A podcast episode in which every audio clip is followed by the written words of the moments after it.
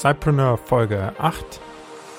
Hallo und herzlich willkommen zu Cypreneur, dem Podcast rund um deine erfolgreiche nebenberufliche Selbstständigkeit.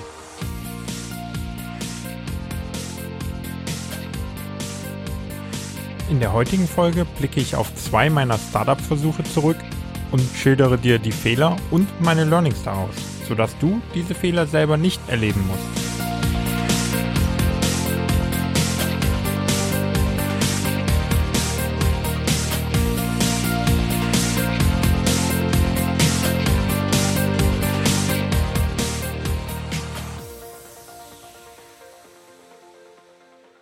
Hallo und herzlich willkommen zu einer neuen Folge von Cypreneur. Es ist mittlerweile schon die achte Folge und die Hörerzahl wächst immer weiter. Zudem wächst unsere Community, was mich ganz besonders freut. Das heißt, es kommen immer mehr Leute in die Facebook-Gruppe und auch immer mehr Leute auf den Blog und kommentieren dort die Artikel, was mich sehr freut. Hierfür möchte ich mich schon mal ganz herzlich bedanken und auch bedanken für all die, die den Podcast schon bewertet haben. Auch dafür ein herzliches Dankeschön. Viele der Kommentare drehen sich um das Thema, dass ich offen mit den Zahlen umgehe, dass ich den Blog gerade neu gestartet habe und dann schon die Transparenz zeige und euch eigentlich dann zeige, wie sich der Blog entwickelt. Und das ist mir ein großes Anliegen, denn ich glaube, nur so kann man viel mehr Sidepreneuren den Mut geben, auch selber zu starten. Und deswegen war es mir ein Anliegen, dieses schon von Beginn an zu machen. Und genau in diesem Bereich fällt auch die heutige Folge, denn ich werde auf zwei meiner Startup-Versuche zurückschauen und dir meine Fehler aufzeigen und dann auch genau schildern, was ich daraus gelernt habe, sodass du davon lernen kannst und diese Fehler eigentlich dann auch nicht selber machen musst. Ich glaube und hoffe, dass es dir eine Menge Zeit, Menge Arbeit und auch eine Menge Frust sparen wird. Nachdem ich also dann ein paar Jahre Erfahrung gesammelt habe in der Mitarbeit bei verschiedenen Startups und auch in Inkubatoren, sowohl in Deutschland als auch in den USA und in Asien, habe ich eigentlich für mich entschieden, dass ich jetzt genug Erfahrungen gesammelt habe und mein Tatendrang war in mir so groß, dass ich unbedingt etwas eigenes starten wollte und ein eigenes Startup aufbauen wollte, was dann alleine geschehen sollte. Alleine bedeutet nicht komplett alleine, sondern alleine ohne Investoren und ohne einen Inkubator im Rücken. Nicht alleine deswegen, weil ich einen Mitgründer hatte, der mit mir von Beginn an das erste Startup aufbaute. Diesen Gründer habe ich in einem vorherigen Projekt kennengelernt. Wir haben zusammengearbeitet. Das hat ganz gut geklappt und dann entstand eine Freundschaft, sodass wir uns entschieden haben, unser erstes Startup dann auch zusammen zu versuchen. Wir gründeten damals das Startup namens Blumenjungs, was ein Abo-Modell für Schnittblumen war. Wir beschäftigten uns dort mit dem Thema E-Commerce und im Speziellen mit der frischen Ware Schnittblumen und versuchten das im Prinzip kombiniert an den Endkunden zu bringen mit dem Geschäftsmodell des Abos dahinter. Mein zweites Startup, was sich TV-Quiz nannte, war eine vollständig andere Idee wurde dann auch mit einem anderen Mitgründer aufgebaut, die sich im Second Screen App Markt befand. Das bedeutet im App Markt spezieller Apps für den Fernseher. Zwischen Blumenjungs und TV-Quiz lag dann ein Aufenthalt als Freelancer in Asien, wobei das ein anderes Thema ist und heute hier nicht Thema sein soll.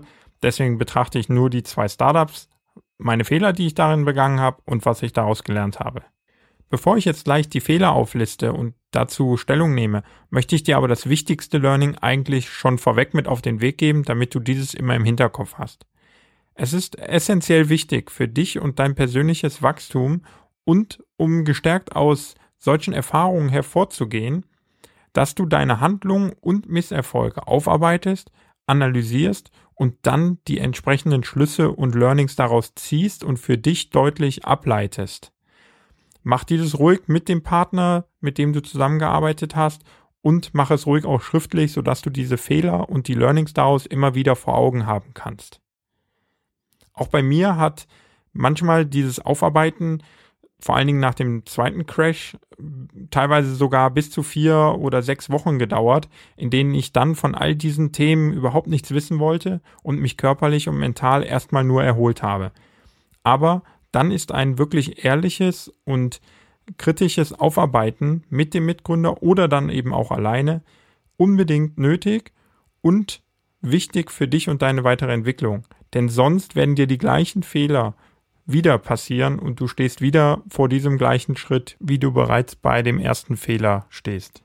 Nimm dir dieses wichtige Learning unbedingt mit und wenn es das einzigste ist, was du aus der heutigen Folge mitnehmen kannst, setze dich hin, analysiere die Fehler und schließe deine entsprechenden Learnings daraus.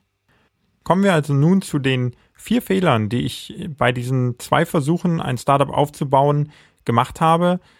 Und die werden wie folgt aussehen. Der erste Fehler ist, dass ich auf Hypes und Trends aufgesprungen bin. Der zweite Fehler ist, das blinde Kopieren statt eigene Differenzierungsmerkmale und USPs aufzubauen. Als dritten Fehler bezeichne ich, dass wir die Version 1.0 immer haben zu groß werden lassen, ohne Kundenfeedback einzuholen. Und der vierte Fehler ist, dass die Kontrolle über Kernkompetenzen aus meinen Händen geglitten ist und ich sie verloren habe. Schauen wir uns also die Fehler mal im Detail an und starten mit dem ersten genannten Fehler. Auf Hypes und Trends aufspringen. Unsere Idee zu Bloomjungs entstand eigentlich dadurch, dass ich einen TechCrunch-Artikel gelesen habe über das amerikanische Unternehmen HBloom und deren erfolgreiche Finanzierungsrunde. Diese wird natürlich von einer Menge Presseartikel begleitet, die dieses Startup dann in die äh, Höhen loben. Und dieses Thema begeisterte uns und wir sahen auch in Deutschland einen Markt und begannen sofort eigentlich mit der Recherche. Was müssen wir tun, um dieses Geschäftsmodell in Deutschland umzusetzen? Haben wir die notwendigen Fähigkeiten dazu und macht es Sinn, dieses in Deutschland zu starten? Unsere Recherchen waren natürlich davon geprägt, dass wir auch nach dem Wettbewerb schauten und ja, wie immer bei Hypes eigentlich, waren natürlich auch in Deutschland bereits drei Startups im Abo-Markt für Schnittblumen unterwegs. Und diese hatten es eigentlich schon in sich, denn das erste war von einer Crowd finanziert worden, ein ebenfalls damals sehr beliebten Modell der Finanzierung, was es auch heute noch ist. Dann das zweite Startup wurde durch einen Business Angel, der bekannt war in der Online-Szene, unterstützt und das dritte Startup wurde sogar von einem Inkubator und angeschlossenem Venture Capital Geber unterstützt. Diese Konkurrenz schreckte uns dann aber trotzdem nicht ab, sondern wir malten uns sozusagen unsere USPs aus. Das waren zum einen die Nähe zum holländischen Großmarkt, weil wir in Nordrhein-Westfalen stationiert waren. Zum anderen eine befreundete Floristin, die als Expertin diente und auch die ersten Blumensträuße zusammenstellte. Und wir pushten uns im Prinzip selber so stark, dass wir diese eigenen USPs wirklich dann glaubten und wir nahmen an, dass wir den Vorsprung, den die anderen Startups, die bereits im Markt befanden, dass wir diesen Vorsprung wieder aufholen können und das, obwohl wir eigentlich alles selber machen mussten und zudem eben keine finanzielle Unterstützung hatten, sondern bootstrappten. Dieses war ein, ein Trugschluss und so ist es häufig, wenn man auf Hypes aufsetzt, man kommt selber in diesen Hype und äh, liest die gesamte positive Presse darum und so ließen auch wir uns in diese Spirale reinziehen. Wir versuchten dann auch, Investoren zu überzeugen, konnten dieses aber am Ende leider nicht, weil wir eben nicht schafften, unsere USPs deutlich hervorzuheben. Die, die wir herausgearbeitet haben, waren keine richtigen USPs und so konnten wir auch keinen Investor davon überzeugen. Ganz am Ende fehlte dann die Leidenschaft für das Thema, um wirklich dieses Durchhaltevermögen zu beweisen und dann auch die Überzeugung für einen Richtungswechsel in uns zu tragen. Der zweite Fehler, der uns unterlaufen ist, war das blinde Kopieren des Wettbewerbs, statt sich auf die eigenen Alleinstellungsmerkmale zu konzentrieren. Und dieses war eigentlich ein fortlaufender Fehler, der von Beginn der Idee bis zur Einstellung unserer Aktivitäten dann durchgezogen wurde. Wir investierten Zeit und Energie darin, die deutschen Konkurrenten und dann auch das amerikanische Vorbild sehr genau zu analysieren und all ihre Schritte zu beobachten und dann uns ständig davon nicht nur inspirieren zu lassen, sondern auch gewisse Teile zu übernehmen und zu kopieren. Und das wirkte sich dann ganz einfach auch negativ auf unsere eigene Produktentwicklung aus, da wir dafür nicht mehr die notwendige Zeit und auch nicht mehr die frischen Gedanken dafür hatten. Es reichte von der Webseite über Social Media bis hin zur Ansprache der Kunden und all das war dann nicht mehr wirklich Blumenjungs, sondern mehr oder weniger zusammenkopiert. Wir haben viel zu wenig Zeit dann wirklich in die eigentliche Analyse der Zielgruppe und unserer Wunschkundengruppe gesteckt, sodass wir dann äh, am Ende auch nicht gemerkt haben, dass der eigentliche Markt nicht im Endkundenbereich liegt, sondern im B2B-Bereich. Das hätten wir erkennen können, wenn wir uns da früher auf unsere eigenen Kompetenzen und auf unsere eigene Kundengruppe spezialisiert und mehr fokussiert hätten. Für den B2B-Markt hatten wir dann nicht die Infrastruktur, das heißt zum Beispiel den Sales vor Ort oder auch per Telefon verfügbar und dann auch nicht mehr die Finanzreserven, um es am Ende wirklich nochmal in diese Richtung drehen zu können. Der dritte Fehler, aus dem ich wirklich viel gelernt habe, unterlief mir eigentlich dann im zweiten Startup, dem Mobile Startup. Und hier haben wir die Version 1.0 immer weiter rausgeschoben, bevor wir sie an den Markt gebracht haben und diesen Fehler dann eigentlich wirklich auch wieder durchgezogen, so dass wir stets versucht haben, neue Funktionen hinzuzufügen, das Produkt immer größer werden zu lassen, weil uns ein oder andere Funktion immer wieder als wichtig erschien, bevor wir damit an den Kunden gehen wollten. Und wir hatten tolle Ideen und auch wirklich innovative Ideen, die wir alle gerne einbauen wollten, aber am Ende hätten wir lieber dort uns auf den User konzentrieren sollen, diesen möglichst früh ins Boot holen sollen und dann mit ihm das Produkt weiterentwickeln sollen. Und so ist die TV-Quiz-App am Ende auch nie wirklich in den Markt eingeführt worden, sondern lediglich mit einer kleinen Gruppe an Alpha-Testern wirklich dann auch getestet worden. Und ich glaube, dieses Problem, zu lange zu warten und sein eigenes Produkt mit immer mehr Funktionen ausstatten zu wollen, weil man glaubt, es wäre noch nicht perfekt genug, ist ein weit verbreitetes Problem. Und deswegen wollte ich diesen Fehler hier auch einmal aufführen, denn es ist ein entscheidender und hier sollten wir uns alle davon freimachen und wirklich auf ein Minimal Viable Product setzen und damit schnellstmöglich in den Markt einsteigen. Der vierte Fehler war ein sehr schmerzhafter und persönlicher Fehler, aus dem ich sehr viel gelernt habe, auch für meine gerade laufenden Projekte und auch für kommende Projekte. Und zwar, dass ich die Kompetenzen zum einen nicht selber bei mir hatte und dann aber auch die Kontrolle über die Kernkompetenzen verloren habe. Wie war der Ablauf? Ich wählte mir damals passend zum, zu der Idee von TV-Quiz einen neuen Partner und Mitgründer, einen Programmierer, einen der talentiertesten Programmierer, die ich damals kannte und gab ihm die völlige Freiheit bei der Produktentwicklung und vertraute ihm wirklich aufgrund seiner Fähigkeiten dort vollkommen und das klappte auch sehr gut, da wir Tag und Nacht zusammenarbeiteten und ich wusste so stets über das Produkt und den aktuellen Status Bescheid wichtige Entscheidung, was dann die Auswahl des, äh, der eingesetzten Programmiersprachen oder des Frameworks anging, habe ich ihm und seinem Expertenwissen überlassen, was sich am Ende als falsch herausstellte, aber zu dem damaligen Zeitpunkt für mich als richtige Entscheidung sich darstellte. Als der Deadline-Druck und auch der finanzielle Druck dann nämlich weiter gestiegen ist, geschah quasi über Nacht für mich die Katastrophe, als mein Partner und Programmierer sich entschloss, alles hinzuschmeißen und in eine Festanstellung zu wechseln, um diesem Druck ähm, zu entkommen und auch wieder ein Einkommen zu haben. Und so stand ich dann am Ende da mit einer App, die zu 80 Prozent fertig programmiert war, ähm, um sie in den Markt einzuführen, aber ohne Programmierer. Und auch ähm, der Versuch, potenzielle Nachfolger zu finden, stellte sich dann eben als schwierig heraus, weil diese ihre eigenen Frameworks nutzen wollten und lieber diesen gesamten Code neu schreiben wollten, als auf diese 80 Prozent Version aufzusetzen. Das hätte uns aber dann nochmal zum einen extrem viel Zeit gekostet und zum anderen natürlich auch nochmal Geld, was äh, eben beides zu dieser Zeit dann nicht mehr vorhanden war. Und so musste ich dann erneut sehr erschöpft das äh, Feld sozusagen verlassen. Und so liegt die App nun in meiner Schublade und ich habe nichts weiter als äh, verbrannte Erde hinterlassen bei potenziellen Partnern, bei angesprochenen Investoren und eben auch darüber hinaus noch eigenes privates Geld verloren, was sich aber weitestgehend im Rahmen hielt und dann am Ende eben als Lehrgeld abzustempeln war. Diese vier beschriebenen Fehler waren eine große Quelle des Lernens für mich und so bereue ich im Nachhinein auch nicht diese beiden Versuche getan zu haben und dort auch Geld investiert zu haben und am Ende doch als Misserfolg abstempeln zu müssen. Aber Ich habe extrem viel gelernt, habe sehr gute Kontakte, die, die ich auch für heutige Projekte noch nutzen kann, aufgebaut und ich kann mir am Ende nicht vorwerfen, es nicht wirklich versucht zu haben. Und ich glaube, auch das ist ein ganz wichtiges Learning, denn am Ende ist es immer die Was wäre wenn Frage, die wir uns stellen. Und diese wollte ich mir einfach nicht stellen müssen. Und deswegen habe ich damals alles auf eine Karte gesetzt und es zweimal versucht. Heute, wie gesagt, mache ich einige Dinge anders.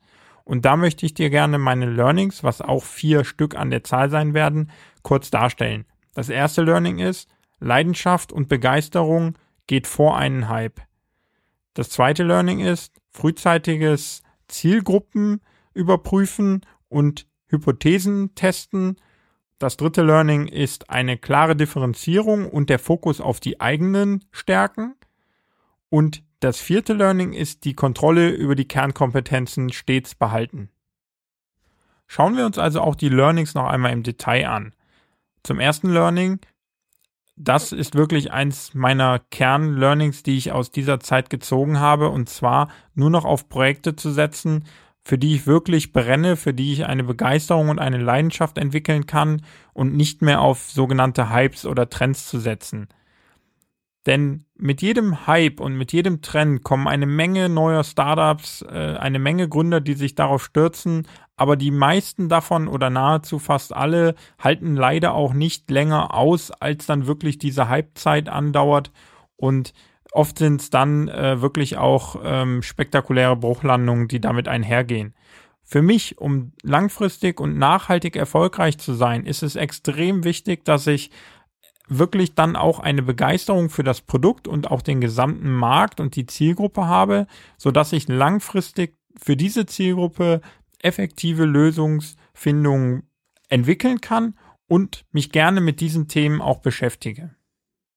Das zweite Learning war das frühzeitige Testen der Hypothesen und Zielgruppe.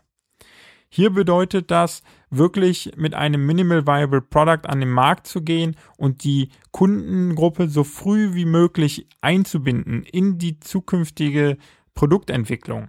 Und auch das habe ich gelernt, denn wir haben stets zu lange gewartet mit der ersten Version und das wird mir so nicht mehr passieren. Zum Beispiel hörst du gerade den Cypreneur Podcast. Und der ist alles andere als perfekt. Das ist noch lange keine Version, wo ich sagen würde, das ist ein perfektes Produkt und auch der Blog noch nicht. Es fehlen noch Seiten und es fehlt noch eine Menge an Inhalt. Aber all das möchte ich mit dir und den anderen Zeitpreneuren gemeinsam aufbauen, denn dann können wir ein richtig gutes Produkt schaffen. Und hier würde ich dann einfach nochmal auf die Facebook-Gruppe verweisen, in der viele Diskussionen mittlerweile gestartet sind.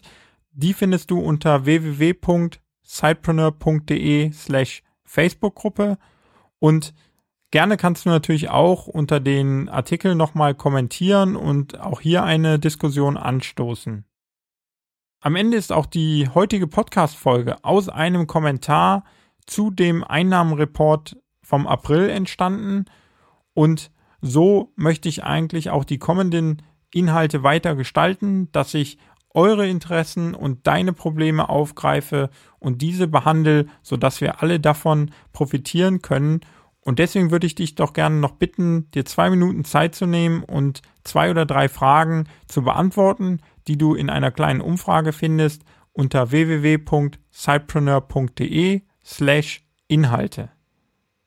Das Testen von zuvor aufgestellten Hypothesen wird also bei mir in Zukunft immer so früh wie möglich stattfinden und sollte auch bei dir und deiner Produktentwicklung immer an den Anfang gesetzt werden.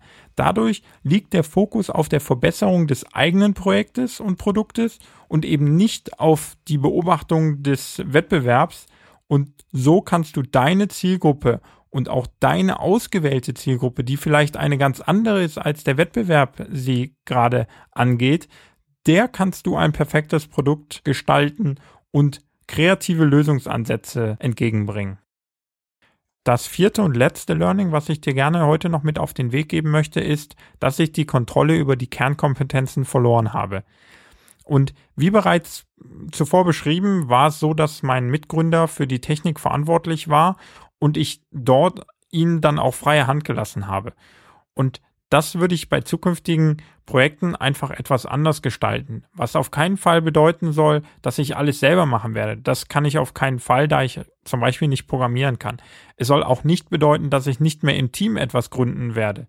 Auch das ist der falsche Schluss daraus. Es bedeutet ganz einfach nur, dass es nicht sein darf, dass in einem Team oder auch wenn andere Parteien mit im Boot sind, nur ein Know-how-Träger vorhanden ist und ihm sozusagen das gesamte Wissen in dieser einen Person vereinigt ist. Denn dann kann es immer wieder passieren, dass er wegbricht und dann steht man ohne dieses Wissen da und kann sein eigenes Produkt nicht mehr weiter in den Markt einführen. Das bedeutet zum Beispiel aber auch, dass ich gewisse Dinge wie zum Beispiel auch die technische Entwicklung outsourcen werde und eben durch einen festen Vertrag mit fixierten Deadlines und mit fixierten Inhalten wirklich sicherstellen kann, dass mein Produkt, so wie ich es gerne haben möchte, auch dann für einen gewissen Preis, aber trotzdem mit fixiertem Inhalt und fixierter Deadline fertiggestellt wird. Und bei der Teamzusammenstellung, daraus habe ich gelernt einfach, weiterhin sehr stark auf Qualität und aber eben auch auf die Verlässlichkeit zu achten.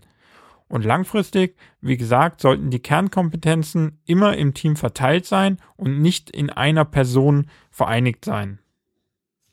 Zum Abschluss der heutigen Folge möchte ich dir noch meine abschließenden Tipps mitgeben, die da wären, mache Fehler, mache sie oft und möglichst früh, nimm dir dann aber auch die Zeit, sie zu analysieren und daraus zu lernen.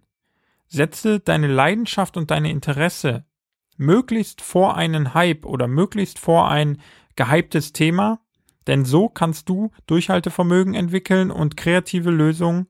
Versuche ein Proof of Concept so früh wie möglich hinzubekommen und konzentriere dich auf dein eigenes Unternehmen, auf deine eigene Marke und auf deine Alleinstellungsmerkmale im Markt. Dann kannst du wirklich ein nachhaltig erfolgreiches Unternehmen aufbauen. Und jetzt möchte ich dir noch ganz kurz zwei Dinge mit auf den Weg geben, die mir wichtig sind. Zum einen die Frage, ob dir etwas an der heutigen Folge aufgefallen ist. Denn obwohl es eine sehr persönliche Folge geworden ist, in der ich über meine Fehler und meine Learnings gesprochen habe, habe ich kein Mal das Wort Scheitern gebraucht. Denn dieses Wort Scheitern gibt es schon seit langem und nicht nur seit den Fehlern, sondern auch schon davor, als ich eigentlich schon mit den ersten Startups in Kontakt gekommen bin, habe ich dieses Wort Scheitern aus meinem Wortschatz gestrichen, denn für mich existiert es nicht und vor allen Dingen nicht in dieser Art und Weise, wie es in Deutschland genutzt wird. Es ist besser, man gründet ein Startup und erlebt damit einen Misserfolg, aus dem man extrem viel lernt für die neuen Dinge, die man dann im Leben noch vorhat, als dass man sich aufgrund von der Angst zu scheitern davon abhalten lässt, überhaupt zu starten. Man lernt mit jeder Herausforderung und mit jedem Misserfolg und mit jedem Fehler, den man macht. Und das sind für mich die wertvollsten Erkenntnisse und die Momente, aus denen man wirklich gestärkt hervorgehen kann. Als zweiten letzten Tipp und dann wirklich auch abschließend für heute wollte ich dir eine kleine Eventreihe vorstellen, die ich sehr spannend finde, bei der ich auch schon mal als Gast und Zuhörer dabei war. Und zwar nennt es sich die Fuck Up Nights, ganz passend zum heutigen Thema, die deutschlandweit veranstaltet werden. Und was hier das Schöne ist, hier reden Gründer offen über ihre Fehler, über ihre Misserfolge und es wird sich gegenseitig motiviert. Und diese Lockerheit, die in diesem Raum herrschte und auch diese Inspiration und Motivation ist wirklich faszinierend und reißt einen mit. Es ist also ein absoluter Tipp für jeden Cypreneur oder auch für jeden angehenden Cypreneur. Und wenn diese Tipps heute von meinen Fehlern und auch der Hinweis auf die Eventreihe noch nicht ausreichen für dich, dann habe ich noch einen kleinen Bonus für dich auf der Webseite zur heutigen Folge. Dort gibt es nämlich ein ganz kleines Interview mit meinem ersten Mitgründer wo wir beide quasi über unsere Fehler und über unsere Learnings sprechen. Und dieses findest du unter www.cypreneur.de slash Folge 8. Denn das ist heute schon unsere achte Folge vom Cypreneur Podcast.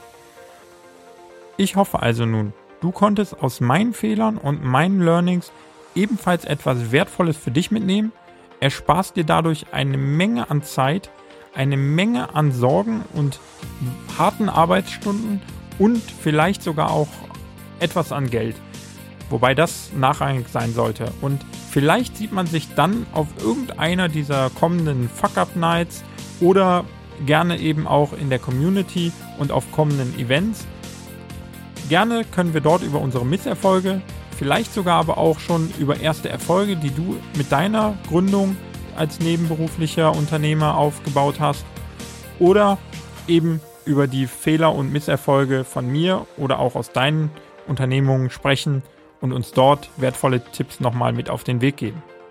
Also kommentiert gerne und schreib in die Community, was dein größter Fehler oder dein wertvollstes Learning war. Vielen Dank fürs Zuhören.